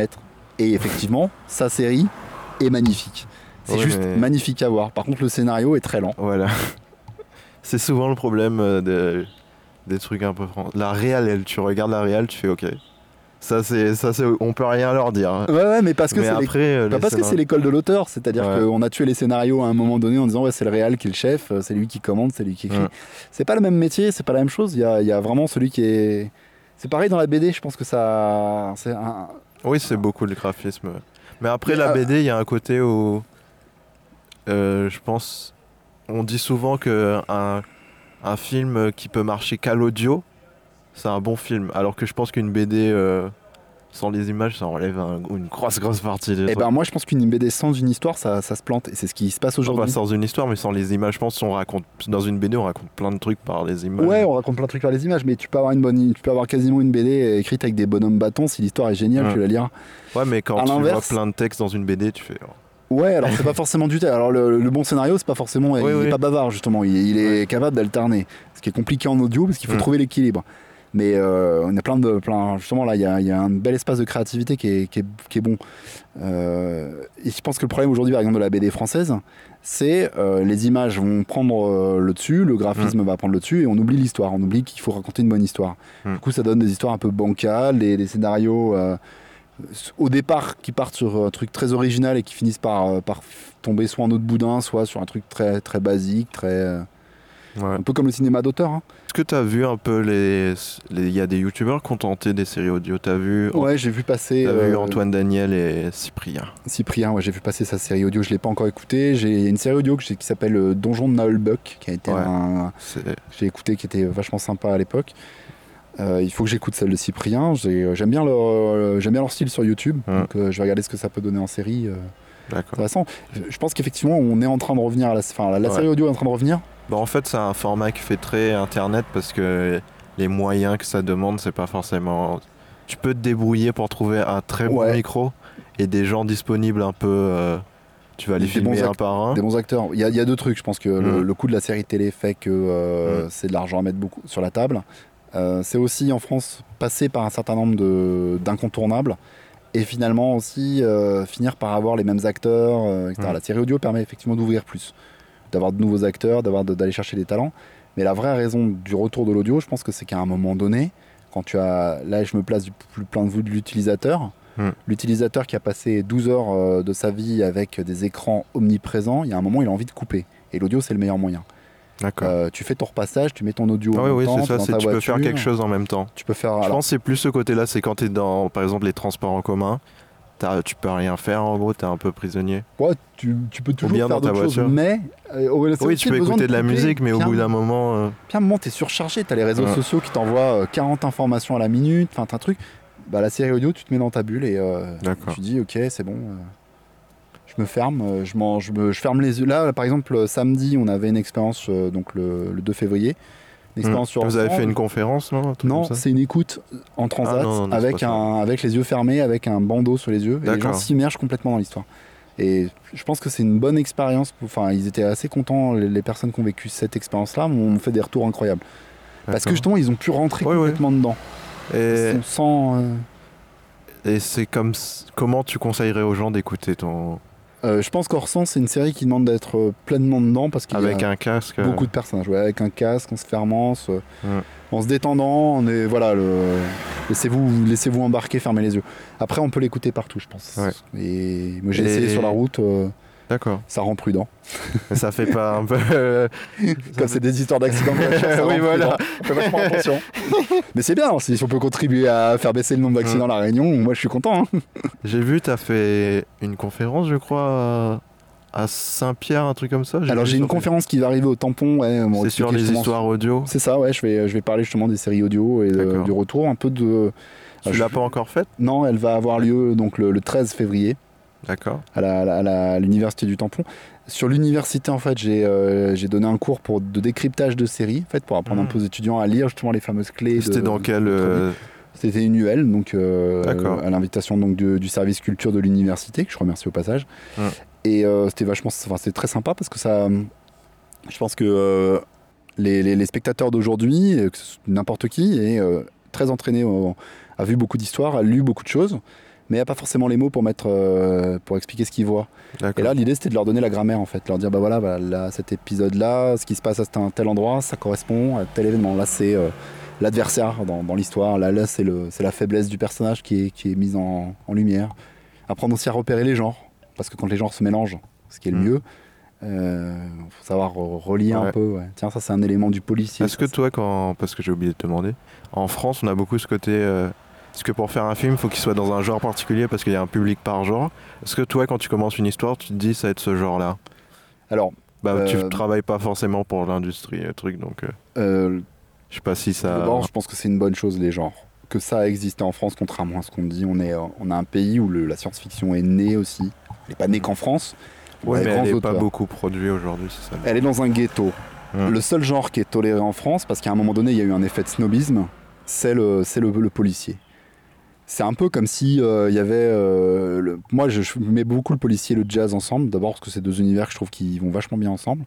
Et ensuite parce que c'est un peu pareil. Le jazz, c'est la musique euh, qui n'est pas du classique, mais euh, enfin qui est pas plutôt de la musique contemporaine, mais euh, qui est considérée comme une musique savante. Le policier, ça va, c'est un genre, mais on l'accepte, c'est savant. Le reste du temps, euh, c'est Barjavel qui disait par exemple, ne dites pas que je fais de la science-fiction. C'est quand même un peu, un peu idiot. Tu, tu Mm. publies une œuvre, euh, par exemple, prenons euh, Les fourmis de Weber, on en pense qu'on en veut, euh, ouais, c'est Mm. une œuvre qui a beaucoup de qualité aussi. Euh, le fait qu'il ne l'ait pas publié avec marqué en gros SF de science-fiction dessus, ça fait que ça a eu un grand succès. Il l'aurait publié avec la couverture bariolée du, du style de la science-fiction, il aurait été dans un coin, il l'aurait vendu à 5000 exemplaires. Ouais, Il y a un bah, préjugé. Donc moi, Ouais. je, je pense que c'est débile, c'est bien, réhabilitons les genres, ils font partie de l'histoire. Ce qui est après important, c'est pas de se dire je vais faire un genre parce qu'il y a un public pour ce genre. Le but du jeu, c'est de faire je vais faire un genre parce que ça sert mon histoire. Mm. Et je vais mélanger les genres parce que j'en ai besoin dans mon histoire. Euh, le genre policier, par exemple, c'est un genre qui va parler de la vérité. Mm. Euh, quelle est la vérité du monde? Derrière, le, derrière le- les histoires ouais. criminelles aussi, c'est euh, c'est quoi un crime Mm. Il y a toujours une réflexion profonde derrière. Et les, les gens les plus difficiles à écrire sont souvent même les gens les plus décriés. La romance. Écrire une histoire d'amour, c'est compliqué parce qu'en fait, ça veut dire se poser la question sur ce quoi l'amour. Euh, écrire un soap, c'est extrêmement compliqué aussi parce que ça veut dire euh, être capable de faire une histoire de passion, des- de passion exacerbée. Donc on a toujours un mépris pour les gens, mais en fait derrière les gens, il y a beaucoup de choses. Non, mais j'ai l'impression. Bah, j'écoute plein de trucs de scénaristes français qui parlent et tout. Par exemple, la chaîne Rouge Vert Bleu, il y a beaucoup de. C'est des jeunes scénaristes qui font des trucs sur internet qui veulent percer en gros. Ouais. Et ils disent beaucoup que eux ils veulent faire de la SF, ils veulent faire ces trucs-là. Ouais. Mais dès qu'ils arrivent avec ça, ils se font tacler Ils- en ils fait. se font tacler, ouais. Ça, c'est la- ça, c'est le problème de. C'est ce dont je parlais au départ et c'est ce qu'on veut, nous, un peu Mm. changer. C'est le problème de là, du côté des éditeurs et des producteurs. Mm. C'est les préjugés des éditeurs et des fait. producteurs. C'est le problème. C'est ceux qui ont l'argent et c'est ceux en même temps qui sont sur un marché où euh, un Oui, peu- il faut, ils ont de l'argent, ils l'investissent, ils veulent le revoir, c'est normal. Et voilà, mais ils ont une industrie à faire tourner. Je veux dire, à un moment donné, ils ont un paquebot qui court, qui, qui, qui avance. Ils peuvent pas se permettre de partir en vrille. Bah oui. Parce que précisément, euh, si tu estampilles un livre SF, tu le vends pas. Ouais. Euh, Il y a des tas de gens, justement, c'est ça le problème des genres. C'est la Ouais. limite du genre. C'est-à-dire qu'il y a des gens qui vont dire non, c'est de la science-fiction, ça m'intéresse pas. Mm. En fait, ils vont au cinéma, Bah, ils vont voir un peut-être film de le public qu'il faut rééduquer. Peut-être si on enlève les genres sur les affiches, tu penses à... Bah, moi, je pense qu'il faudrait. L'idéal, euh, ça serait que les auteurs aient conscience des genres dans lesquels ils écrivent, et qui, parce Mm. qu'on maîtrise en réalité un, deux genres, mais qu'ensuite, par contre, effectivement, on fasse tester au public sans lui dire forcément ce que Mm. c'est comme genre. Alors, il y a des gens qui aimeront pas un certain nombre de genres. Moi, Ouais, par ouais. exemple, quand on sur Orson, j'ai des amis qui m'ont dit non, je, je suis désolé, c'est du médical, je peux pas y aller. Mm. Parce que voilà, ma mère vient de mourir ou euh, je suis passé, euh, j'ai pas, viens de passer six mois à l'hôpital. Alors là, je dis ok, bah non, surtout n'y va pas. Vas-y, une série, elle est pas pour toi là. C'est Mm. clair, t'es pas dans, dans l'état d'esprit. Ne perds pas ton temps. Je t'en voudrais jamais si tu me dis, euh, si tu me dis ça. Euh, après, il y a aussi beaucoup d'incompréhension sur ce qu'est un genre. Par exemple, sur la science-fiction. Les Mm. gens sont persuadés que Jules Verne, c'est de la science-fiction. La moitié des romans de Jules Verne, c'est des romans d'aventure. La science-fiction n'a pas pour vocation à prédire l'avenir. D'ailleurs, Jules Verne ne prédisait pas l'avenir. Il partait de son époque et euh, quand il y avait une technologie effectivement avancée, souvent elle était déjà en germe. Hmm. Euh, J'ai un spécialiste de Jules Verne qui m'expliquait même que, euh, au contraire, en termes scientifiques, il était plutôt un homme du 18e que du 19e. Mais peu importe. C'est pas anticipation? Il fait un peu d'anticipation, il a deux romans d'anticipation, mais c'est des romans anecdotiques. La plupart des romans qu'il fait, c'est des romans d'aventure. Les gens sont dans des ballons, les ballons existaient à l'époque. Alors effectivement, il y a le Nautilus, mais euh, le sous-marin était déjà un peu en, était déjà euh, testé euh, pendant la guerre de sécession ou, ou autre- ou d'autres choses. Donc effectivement, il y a des choses qui sont de l'anticipation, mais ce qui est important, et c'est l'erreur des gens, c'est de croire que la science-fiction, elle est là pour dire voilà ce qui va se passer. Non, c'est Bah pas non, ça. La science-fiction, elle est là pour parler du temps présent Oui, sous un autre genre. Exagéré. Voilà, Jules Verne ne te parle pas du futur. Jules Verne te parle de l'esprit d'entreprise, d'aventure, de conquête. Il met en avant des gens qui sont des aventuriers. C'est ça qu'il veut montrer. Orwell n'a pas écrit euh, 1984 pour dire en 1984 il se passera ça. D'ailleurs, c'est un anagramme de 1948. Il est en train de parler de la société dans laquelle il vit et il il l'utilise. Mm. De même, c'est une grosse erreur des gens qui croient que le roman historique doit être un cours d'histoire. Non, il y, a- il y a le documentaire, c'est une chose, le, le livre d'histoire, c'est une chose, le roman historique, c'est en fait parler du passé, prendre le passé pour parler du présent. D'accord. C'est plus, voilà, c'est les bons, les bonnes histoires euh, sont pas forcément d'ailleurs des, euh, des, des histoires hi- historiquement euh, plausibles. Euh, Si on prend par exemple Gladiator, historiquement, c'est truffé d'erreurs. Bon après voilà, mais sauf que ce qu'ils veulent raconter, c'est autre chose. Ils veulent raconter le rapport aux médias en fait, à travers le- les jeux du cirque. D'accord. Bon bah on arrive à la fin, je pense. Ça Ouais. déjà petit moment pub. Est-ce que t'as où est-ce qu'on envoie les gens Alors on peut envoyer les gens sur euh, 8000 mondes déjà, sur Ouais. Facebook ou sur, euh, sur notre Ouais, Il site y aura internet. les liens sur. 8000mondes.fr et puis bah, n'hésitez pas à nous suivre, nous encourager. Donc euh, Orsan, bah, vous pouvez découvrir maintenant la série. euh, alors, Mm. Le premier épisode est sur SoundCloud ou sur notre librairie, vous pouvez le ré- récupérer gratuitement. Et puis bah, les 12 épisodes sont en vente sur la librairie. Euh, Onde de choc arrive donc au mois de mars euh, sur Ulule euh, si vous avez envie de venir participer au crowdfunding. Et puis prochaine bataille de, de textes où là on vous invitera à voter, euh, venir Mm. écouter des textes, ça sera gratuit. Simplement voilà, vous aurez à choisir. C'est des choix coup de cœur aussi, c'est-à-dire que s'il y a 6 textes et que les 6 vous plaisent, vous avez le droit de voter pour les 6. Vous n'êtes pas obligé de dire le 1 contre le 6 quoi. Et pour l'appel au scénariste, c'est que pour la Réunion, bien si t'es en Non, métropole. non, moi j'ai jamais euh, enfin je ferme Mais ça pas. va pas poser un problème s'il faut venir à la Réunion pour écrire son texte? Non, non, son texte on peut l'écrire n'importe où. Après, euh, D'accord. au contraire, ah, vous on- faites du... ah oui, vous avez dit vous faites du télétravail. On fait du télétravail, on fait de l'échange, euh, c'est pas un problème. euh, Au contraire, non, euh, non, justement, c'est le, le but Mhm. du jeu. Alors, on est basé à la Réunion, on est dans l'esprit réunionnais. On est, mais on- moi, je suis pour le métissage, je suis pour le méchant, le Mhm. mélange. Si demain j'ai un- quelqu'un qui me dit ouais, je fais une série depuis Madagascar, ça me, ça me fera extrêmement Ouais, ouais. Euh, au contraire, j'aimerais, euh, voilà, à terme, qu'on ait des auteurs un peu dans tous les pays. D'abord dans la francophonie pour euh, des questions pratiques, mais Et tu disais quoi pour une question pratique?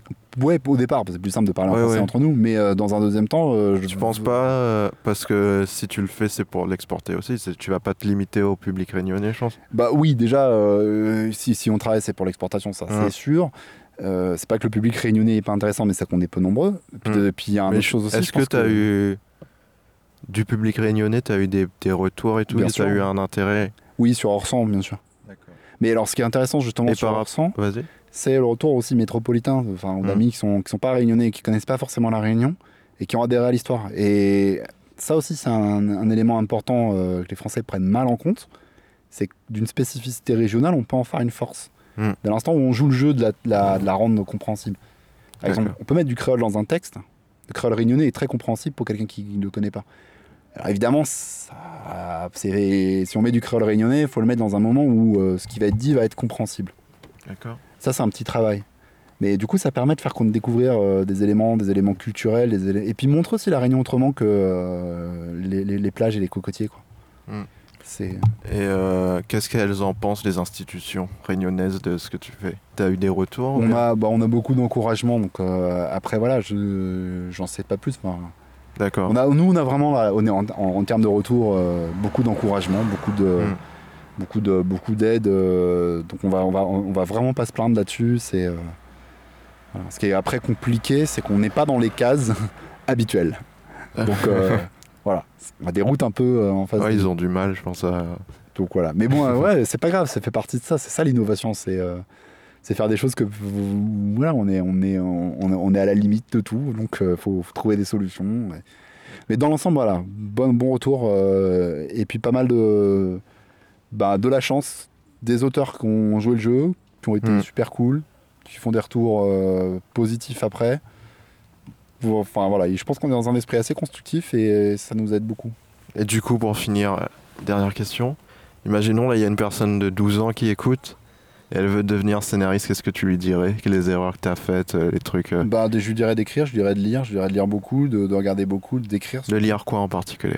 De lire des romans, D'accord. de lire, euh, de se cultiver, parce que je pense que plus tu te nourris, en fait, plus. euh, Mm. plus Mais en livre particulier, par exemple, Save the Cat, j'ai beaucoup aimé. C'est un livre de scénarisation où ils prennent les films d'Hollywood Ouais. et ils disent euh, pourquoi ça marche, pourquoi ça marche pas, nanana. Ouais, c'est bien. Toi, c'est Truby. euh, a- après, moi, euh, alors Truby pas pour un débutant. Je pense que je l'ai- conseillé à des débutants, je m'en suis mordu les doigts. Je pense que non.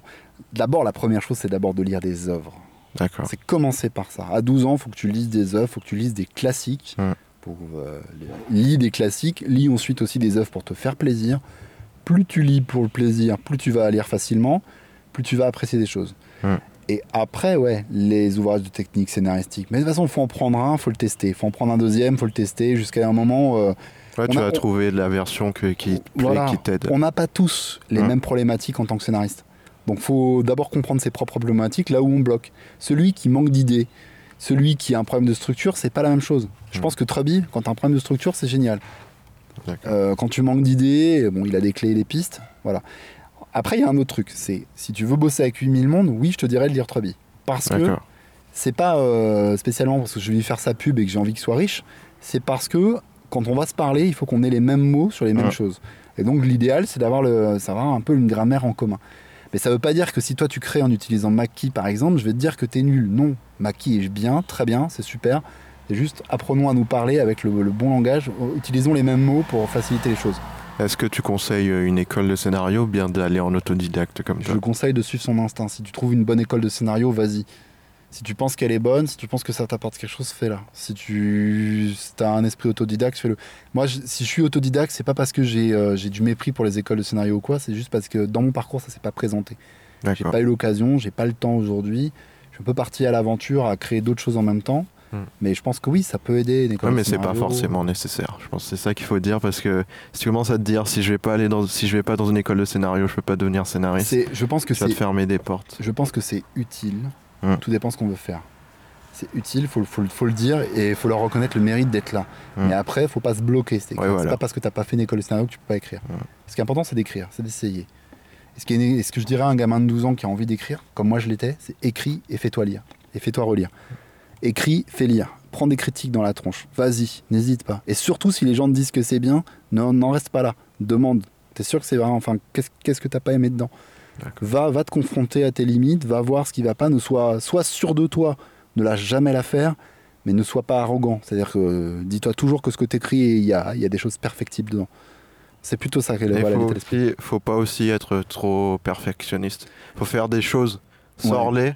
Même si c'est tu seras même si c'est imparfait, vaut mieux Exactement. faire quelque chose que rien faire. Il faut faire. Parce qu'en fait, Ouais. c'est quand tu fais et que tu finis et que tu, re- tu as les. Ouais. Et, et sois fier d'avoir terminé Ouais. quelque chose. Ça, c'est important. Et c'est pas t'es pas obligé de montrer tout ce que tu fais.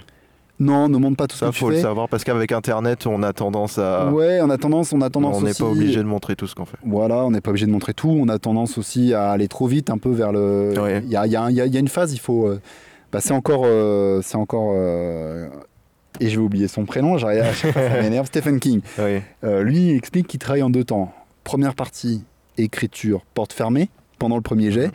Deuxième partie, il appelle ça l'écriture porte ouverte. Il fait relire à sa femme, qui est sa première relectrice et qui, est, euh, qui va lui passer rien du tout. Où là, il fait relire. Mais il y a des niveaux de relecture. Par exemple, tu vas voir un producteur avec un scénario que tu penses pas fini, c'est idiot. Il faut surtout Mm. pas faire ça. Va voir un producteur quand tu penses que ton scénario est abouti. Ouais. Par contre, fais relire à tes amis, fais, euh, n'hésite Mm. pas à avoir de la critique, et puis n'hésite pas à dire à un moment donné, bah, c'est trop tard, celui-là, je pourrais pas en faire mieux.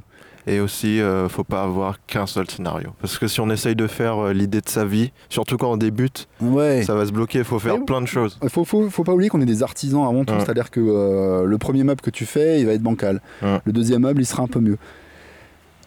Il faut pas croire à l'histoire du génie qui vient tout seul à un moment donné, qui va tomber, l'inspiration qui va venir. C'est une idée romantique qui n'existe pas. Elle n'a jamais existé. Les grands auteurs ont appris à écrire. Ouais.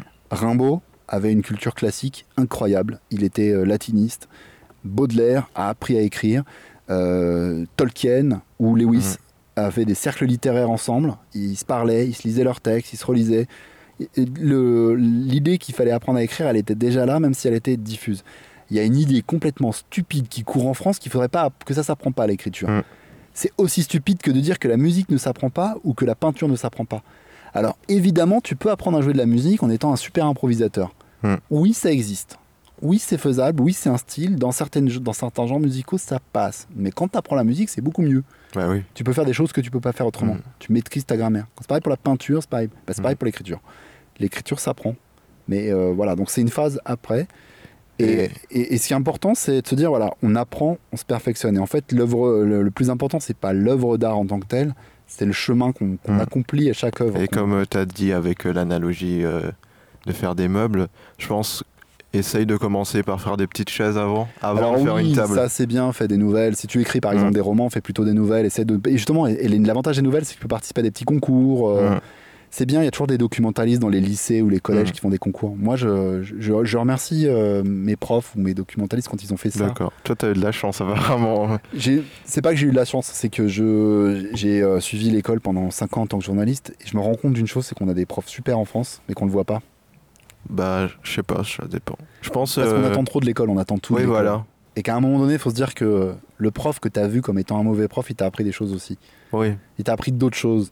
Le Bah, bon en- prof qui t'a stimulé, il t'a appris des choses. Mhm. Mais Ce qu'on considère comme un bon prof, c'est le prof qui fait plus que ce qu'un prof devrait faire, en fait.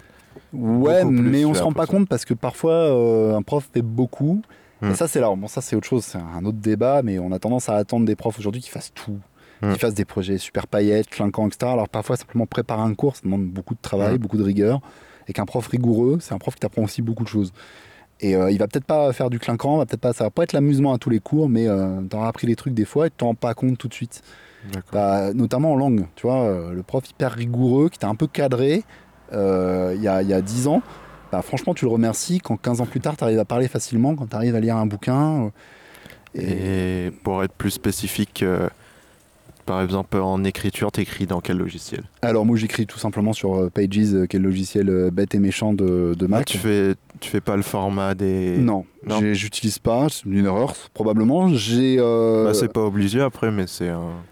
C'est- pas obligatoire, en fait, c'est surtout que je me suis jamais penché sur la question. D'accord. Et tu vois, c'est là, c'est plutôt mon ignorance. Je, comme j'ai pas fait de formation, de choses comme ça, peut-être que ces, ces, Bon, logiciels seraient utiles. Ça prend 5 minutes, je pense. C'est un peu chiant à faire au début, mais ça prend. Ouais, mais après, voilà, je pense que c'est du format, c'est pas le plus important. Oui, oui, c'est pas le plus important, mais quand euh, le truc qu'ils disent beaucoup dans les vidéos et tout, c'est qu'ils disent quand ils ont une pile de scénarios, ils voient le scénario qui est pas formaté comme Ouais. les autres, ils vont faire. Ouais, mais en fait, ce qui, ce qui se passe, tu vois, c'est que Oui, ça, c'est un peu jouer le jeu. euh. Non, non, ça- alors non, il faut jouer le jeu. C'est-à-dire que si tu veux te faire. euh, Oui, il faut jouer le jeu, mais. c'est du, du respect. Alors là, Ouais. c'est- il n'y a pas à se poser la question. Si quelqu'un, si tu veux aller voir un éditeur ou un producteur, il faut rentrer dans ces règles du jeu parce que c'est du respect, effectivement. Ils ont, eux, euh, suffisamment de texte ou de choses. Il faut poser la question. Moi, j'ai pas à le faire parce que je fais oui, le projet de A à Z. Donc le scénario, j'en ai- je fais ce que je veux avec. Euh, donc c'est autre chose si tu veux. Mm. Par contre, effectivement, on se donne des Oui, règles. c'est ça, il y a une euh, différence entre les œuvres que tu veux montrer à quelqu'un d'autre et les œuvres que tu vas faire pour que tu produis toi-même. Ouais. Alors par contre, après, en production, maintenant, je suis capable de dire à un auteur, voilà, moi j'ai besoin que tu fasses ça comme ça, euh, les Ouais. didascalies de telle manière. Mais ça, c'est la dernière étape. C'est le moment où de la mise en forme juste avant, le, juste avant la relecture et euh, on le fera en fonction de nos besoins. On le pensera, enfin, il faut qu'une mise en page elle soit au service de ce que tu veux en faire. C'est-à-dire que si tu as besoin de retrouver tes, tes scènes, par exemple, les numéroter, numéroter les, les dialogues, etc., bon, si tu en as besoin, fais-le. Mais c'est parce que tu en as besoin. Faut pas, voilà, faut Ouais, oui, formater. faut pas- faut qu'il y ait une raison. C'est en vraiment la dernière étape. C'est une fois que tu veux le montrer, il faut que tu le rendes lisible au monde. Il faut que tu le rendes propre, lisible, Mm. tu fasses gaffe, tu te fasses relire sur les fautes d'orthographe, ça c'est hyper important. Mm. Parce que c'est l'orthographe. Bah, ça peut sortir un peu de l'histoire, c'est ça le problème. Ça sort de l'histoire, mais c'est très important. Mm. La forme est très très importante parce Après, que. je pense à 12 ans, c'est pas grave si tu fais des fautes d'orthographe. Eh ben, je pense qu'à 12 ans, il faut que tu apprennes à faire Oui, il faut que tu attention. apprennes, fais attention, mais si tu fais des fautes d'orthographe. Non, alors faut pas, faut dire que les erreurs, comme pour les fautes de scénario. Faut Mm. pas s'en vouloir à mort. Oui, voilà. L'important c'est de la corriger. culpabilité. Salut, c'est Wilmo. J'interromps l'épisode ici parce que ça a coupé en fait pour un sombre problème de carte mémoire pleine. Mais heureusement, j'avais amené une autre carte mémoire parce que je suis toujours préparé au pire. Et donc, on a continué l'épisode pendant 2-3 minutes. Mais j'en profite de la coupure pour faire ma pub et celle, vous rappelez celle euh, de Nicolas. Alors, euh, si vous voulez écouter le prochain épisode, ça sortira le 23 du mois prochain toujours sur la même page, Wenara Prod. Et Nicolas fait une série qui s'appelle Hors. Vous pouvez retrouver les liens pour la télécharger et l'acheter sur sa page 8000 mondes, 8000 en chiffres, et monde, monde avec un S à la fin. Et à la fin de cet épisode, il y aura deux, les deux premières minutes de l'épisode gratuit d'Orsan. Et vous pourrez écouter les deux premières minutes euh, maintenant puis allez écouter la suite en cliquant sur le premier lien dans la description. Il y a le premier épisode en entier sur SoundCloud. Voilà, voilà. Bonne fin d'épisode et merci d'avoir écouté. Donc on disait l'orthographe. Ouais, on disait sur l'orthographe, il faut, c'est c'est très important. C'est Faut, faut, faut pas négliger. C'est Ouais. un signe de rigueur. C'est, euh, faut juste pas culpabiliser. Faut pas dire, ouais, ah, putain, merde, j'ai fait une faute d'orthographe, Ouais, c'est terrible, c'est terrifiant. Non, t'as fait une faute, on t'a corrigé, t'as appris quelque chose. Mm, Mais pour donner des outils un peu plus. Je pense que si tu vas sur internet, bah, j'ai déjà fait parce que je suis pas hyper fort en orthographe. Tu tapes correcteur orthographique, tu mets ton texte dedans, il va pas tout corriger, mais il va te donner des clés quand même pour Ouais, corriger. alors c'est bien les correcteurs orthographiques, c'est un bon outil. Attention, faut faire, faut faire gaffe parce que le correcteur, il peut aussi te corriger très mal. Ça ne, ça n'empêche pas. Le meilleur des correcteurs qui soit, c'est quelqu'un qui connaît bien la grammaire et l'orthographe et qui va t'expliquer une règle. Parce que parfois, de la comprendre, ça évite beaucoup de choses. Bon après, faut savoir que euh, la, la- la- la plupart des fautes d'orthographe qu'on fait, euh, c'est pas des fautes sur la difficulté de la langue. C'est des fautes d'inattention, c'est euh, des accords de participe passé, des choses comme ça. Donc bon voilà, mais c'est hyper important de, de- de se relire, d'apprendre à se relire et d'avoir aussi une phase de relecture purement formelle. Euh, moi j'utilise une technique, c'est de relire les phrases à l'envers, de relire le texte à l'envers, d'oublier le sens de ce que je raconte pour essayer de me relire et de ne repérer que le, la place grammaticale du mot, l'orthographe. Ce que je disais aussi sur la, la langue, ce qui, est, ce qui est important sur la langue, c'est qu'il faut l'aimer cette langue, c'est-à-dire qu'il faut la, il faut la percevoir pleinement, percevoir que l'étymologie est intéressante, les mots ont une histoire, les mots. euh, Quelqu'un qui par exemple ferait de la fantaisie, euh, n'oubliez jamais que Tolkien a créé une langue qui Mhm. aujourd'hui même enseigne à l'université. Et il a créé cette langue en réfléchissant sur, euh, il a réfléchi sur l'étymologie, sur le sens des mots. Euh, il écrit le port d'Aqualunde, il y a un sens, il y a, il y a- il y toute une psychologie derrière. Et je trouve que ça se ressent dans l'histoire, Mhm. même si on ne comprend pas les mots Oui, oui. on voit, par rapport à Narnia par exemple, ou par rapport à d'autres œuvres de fantasy, on voit la supériorité de la réflexion Mm. linguistique qu'il y a derrière. Et il faut, c'est aussi une façon de s'amuser dans Ouais. ce que tu fais et dans pas forcément les trucs où les gens vont s'amuser. De t'approprier ton œuvre, de pas juste être un truc. euh, c'est pas grave si on comprend pas tout, tout, tout, tout, tout. c'est pas grave si on comprend pas tout tout de suite, mais il y a un moment donné, c'est bien d'écrire à plusieurs niveaux. Par exemple, quand tu prends, euh, bah, tu prends Harry Potter et que tu te rends compte que euh, Lupin, le personnage de Lupin, c'est un hommage à Arsène Lupin, Mm. c'est génial. Parce que c'est un clin d'œil. Quand tu vois que le méchant s'appelle Salazar, comme le dictateur portugais, sachant qu'elle a, Mm. eu un- elle a passé un moment de sa vie au Portugal, euh, elle a appelé Voldemort, elle a mis un mot en français, ils adorent les, les Anglais adorent le mot Mm. mort français euh, pour faire des méchants. Donc voilà, il y, a- il y a tout ce travail qui était derrière. Mais, euh, tu vas peut-être pas voir euh, la première fois que tu vas le lire, Ouais. mais la deuxième, troisième lecture, tu vas apprécier ce genre de Mhm. détails. Et surtout, toi en tant que lecteur, tu vas te sentir intelligent quand tu, quand tu vois le clin d'œil ou quand tu le découvres. Tu, te sens, tu te sens valorisé en tant que lecteur, c'est super intéressant. Alors après, faut pas faire l'inverse, c'est-à-dire Oui, euh, faut pas être. euh, j'ai la limite par exemple d'Umberto Eco où euh, tu lis son livre, euh, je pense euh, Pendule de Foucault, c'est un calvaire. quoi. Alors il est, c'est un monstre d'érudition, ce qu'il raconte est vrai, dans tout Mhm. ce qu'il raconte est vrai, mais alors c'est c'est pas parce qu'on te comprend pas que t'es intelligent. Ouais, et puis bah, c'est terrible quoi. Enfin, tu t'arrives à la fin, tu dis j'ai une médaille là, je veux une médaille. Je l'ai- fini, je l'ai abouti. Pourtant, euh, enfin, où tu prends le nom de la rose, euh, c'est un très bon livre hein, d'ailleurs. Mhm. Euh, en tant qu'historien, enfin de formation, tout ce qu'il raconte est quasi vrai. Enfin, il y a pas Mhm. de, j'ai rien de mieux à redire. C'est, nickel. Il y a un travail, de, un travail de, de malade quoi. Mais parfois, voilà, il faut pas noyer sous le détail. Mhm. Ça commence à faire beaucoup pour un mot de la fin, mais bon. Voilà, les mots de en la fin. gros, fais attention à l'orthographe. Ouais. Écris. Écris beaucoup, regarde beaucoup, écris beaucoup. Ouais, et et, puis n'aie pas peur de faire de des ton erreurs mieux. en fait. Voilà. Ouais, fais de ton mieux, n'aie pas peur de faire des erreurs et tu réussiras au final. Bon bah merci Nicolas. Allez, merci. À bientôt.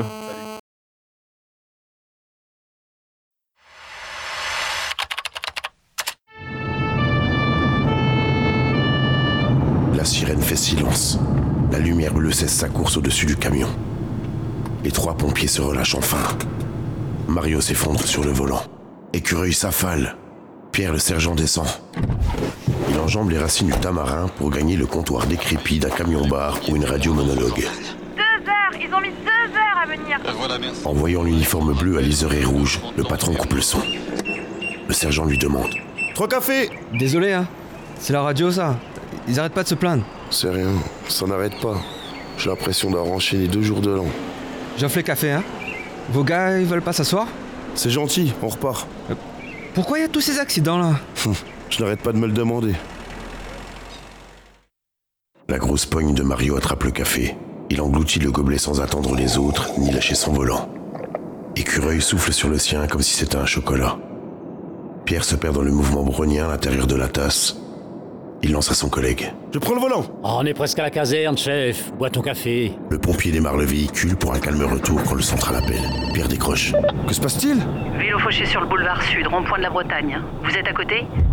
Bah, l'équipe C Déjà sur Sainte-Marie, désolé. Laisse tomber, chef. J'y suis, c'est plus simple. Est-ce que le SMUR vient? Affirmatif. Alors, je conduis. J'ai un record à battre. Pierre s'attache lentement tandis que le camion s'élance sur le boulevard. Il est 6 heures. Le soleil est encore raisonnable. L'ambulance jaune du SMUR arrive loin derrière. Le regard du sergent se perd sur les palmiers bouteilles. Le camion s'engage sur le carrefour. Quelque chose ne va pas. Pierre aperçoit le 4x4 qui vient par la droite. Écureuil, t'as... Il ne peut terminer.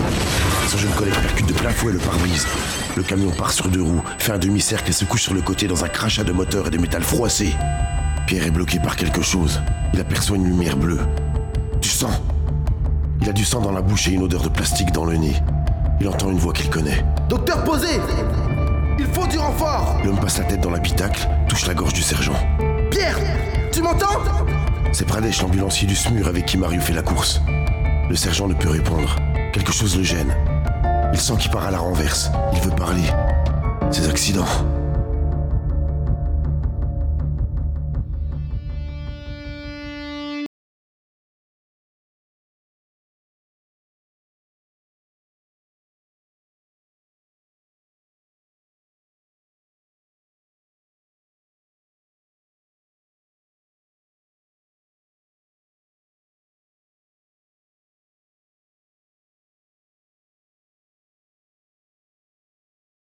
Ok. Et euh... hum, hum, hum. Toi, tu vas plus vite que la personne que j'ai interviewée la dernière fois.